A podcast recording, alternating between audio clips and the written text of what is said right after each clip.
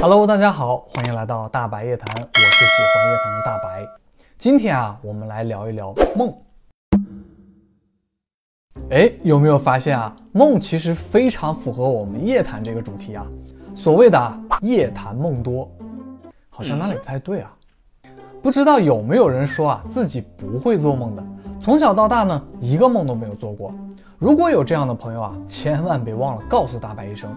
因为这样的你啊，很可能不是一般的普通人哈。据现在的研究表明啊，人一晚上呢，至少都会做三个以上的梦，有的人呢可能会更多。其实很多人都说啊，自己没有做过梦，实际上呢，都是醒过来啊就不记得了。所以才说呢，真的不会做梦啊，或者是说无梦的人是十分特别的，可能是为数不多啊这个现实世界中的 bug 级存在。不过，比无梦更 bug 的存在啊，是会做梦的人。做梦与会做梦啊，虽然只是一字之差，但是呢，区别真的是天差地别的。会做梦的人啊，传说已经有啊能够影响现实世界的能力了。哎，是不是觉得非常不可思议呢？想要知道这个超级的 bug 存在究竟是怎么一回事啊？那我们就要先说说啊，什么是梦。现在的科学与心理学上啊，其实并不能完全解释梦是什么，这就让梦呢显得更加的神秘了。我就听一个朋友说过啊，他在上学的时候呢，学校测验前一天啊，他就梦到过考试的内容，结果第二天呢，考试就真的碰到了和他梦境中一模一样的题目。不过呢，他只是梦到了那些问题啊，并没有梦见啊对应的答案，所以呢，这个注定是个悲伤的故事。人在每天的活动中呢，都会被动的接收到很多的信息，这些信息呢，大都来自人的各种感官。可以说啊，这些信息太过庞杂了。据一些研究人员说呢，每天这些信息让人产生的念头啊，就会有六万个之多。但是只有不到百分之二十的念头啊会被人注意到，剩下的百分之八十呢，都被大脑主动的过滤掉了。但是这些信息和念头啊，并没有直接被抛弃掉。而是储存在了一个非常神秘的地方，那就是啊人的潜意识当中，很神奇吧？这么多信息进入脑海，人好像根本就察觉不到似的。白天清醒的时候啊，虽然察觉不到，但是等到晚上睡觉的时候呢，这些信息就会重新的汇聚起来，在脑海中呢像电影一样的回放，梦呢就形成了。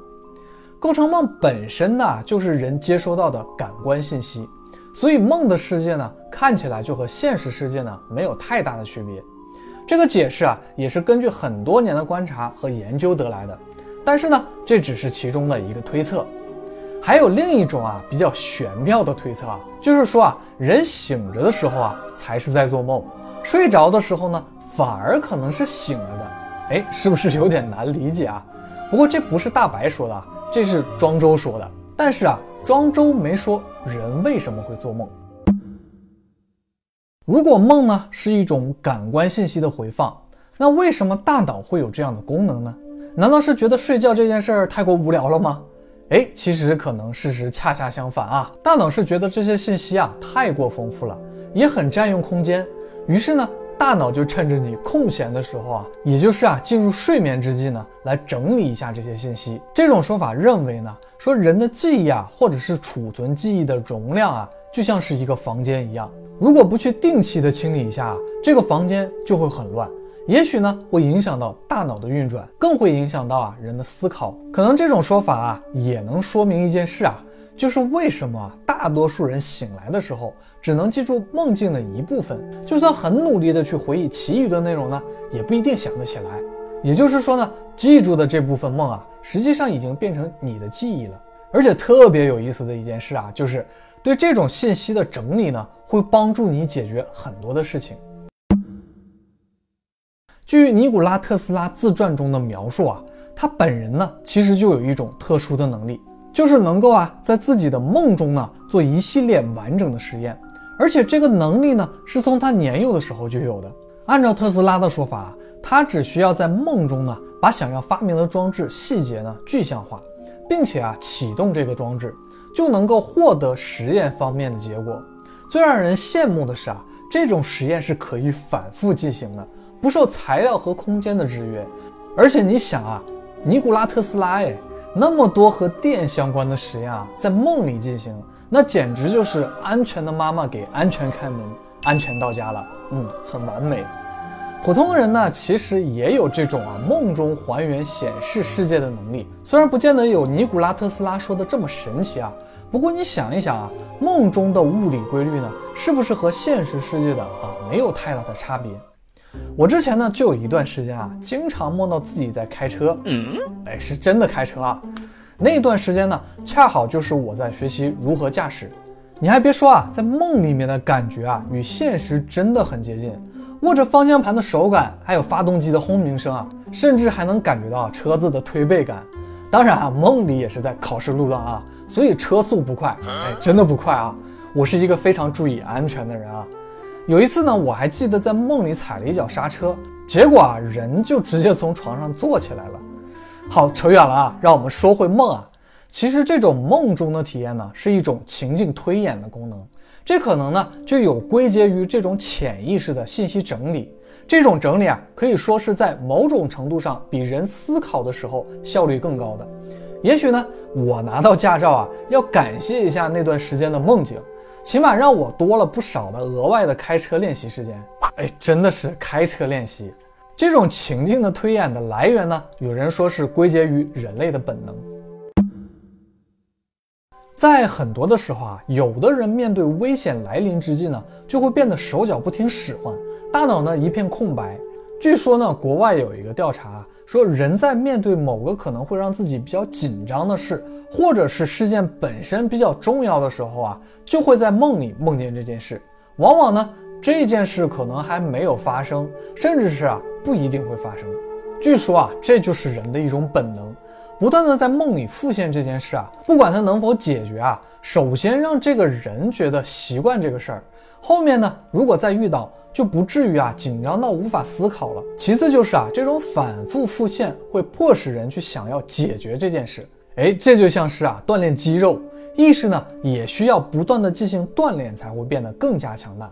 俗话说啊，经历的事多了呢，人的内心就会变得更加成熟一些。也难怪尼古拉特斯拉思想会比人超前那么多了啊！他在梦里得到的经验呢，比一般人要多得多。有人可能就会很好奇啊，说尼古拉特斯拉的这种做梦就能实验的能力啊，到底是怎么来的呢？普通人呢，能不能和他一样？这个啊，就要说到我们最开始说的啊，比无梦更 bug 的超级 bug 存在了。简单说啊，清醒梦呢，就是你在梦里知道自己正在做梦。很多人啊，可能都有过这种体验啊，就是在梦里呢遇到一个极度不合理的事，可能就是随口说出啊，我不是在做梦吧？哎，也就是这句话说出来的时候啊，你可能就会突然意识到啊，自己好像是从梦中清醒过来了。有的人啊是真的清醒过来了，有的人只是意识清醒，身体呢还是处于睡眠状态的。如果是后者啊，这个时候就会体验到很多奇妙的感觉了。比如我在经历这种清醒梦的时候呢，梦中世界就会突然变得很清晰、很真实。其实啊，这就已经很接近尼古拉特斯拉梦中做实验的那种状态了。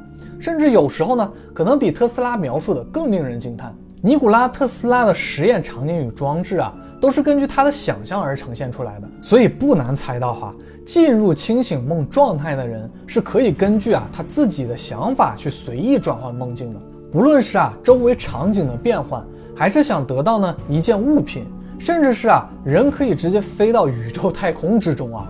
简直就像是在体验一个十分真实的游戏一样。这个看起来好像跟 VR 一样啊，不过清醒梦呢，实际上要比 VR 体验的更好。因为之前有人在研究啊，说人在梦里呢是有五感的，连味觉呢都有。这一点啊，我也是有一些体会的。我也不知道为什么，有一阵梦里经常就是吃各种的美食啊。虽然这种感觉啊，可能相对清醒的时候啊会弱一些，但是这并不妨碍啊我过嘴瘾。主要还是呢不会长胖。你看多好，进入清醒梦的状态啊，看起来很容易。控梦啊似乎也能够让人随心所欲，但是一个很大的问题就是啊，这种状态是很难维持的。通过一些调查表示呢。一般普通人进入清醒梦呢，大约也就能维持十几秒钟的样子。有些人啊，别说控梦了，可能刚意识到自己在做梦啊，就被踢出清醒梦的游戏了。所以啊，该怎么延长清醒梦的状态，就成为这个做清醒梦的关键了。斯坦福大学的心理学博士啊，斯蒂芬·拉伯格可以说啊是清醒梦的一个高级玩家了。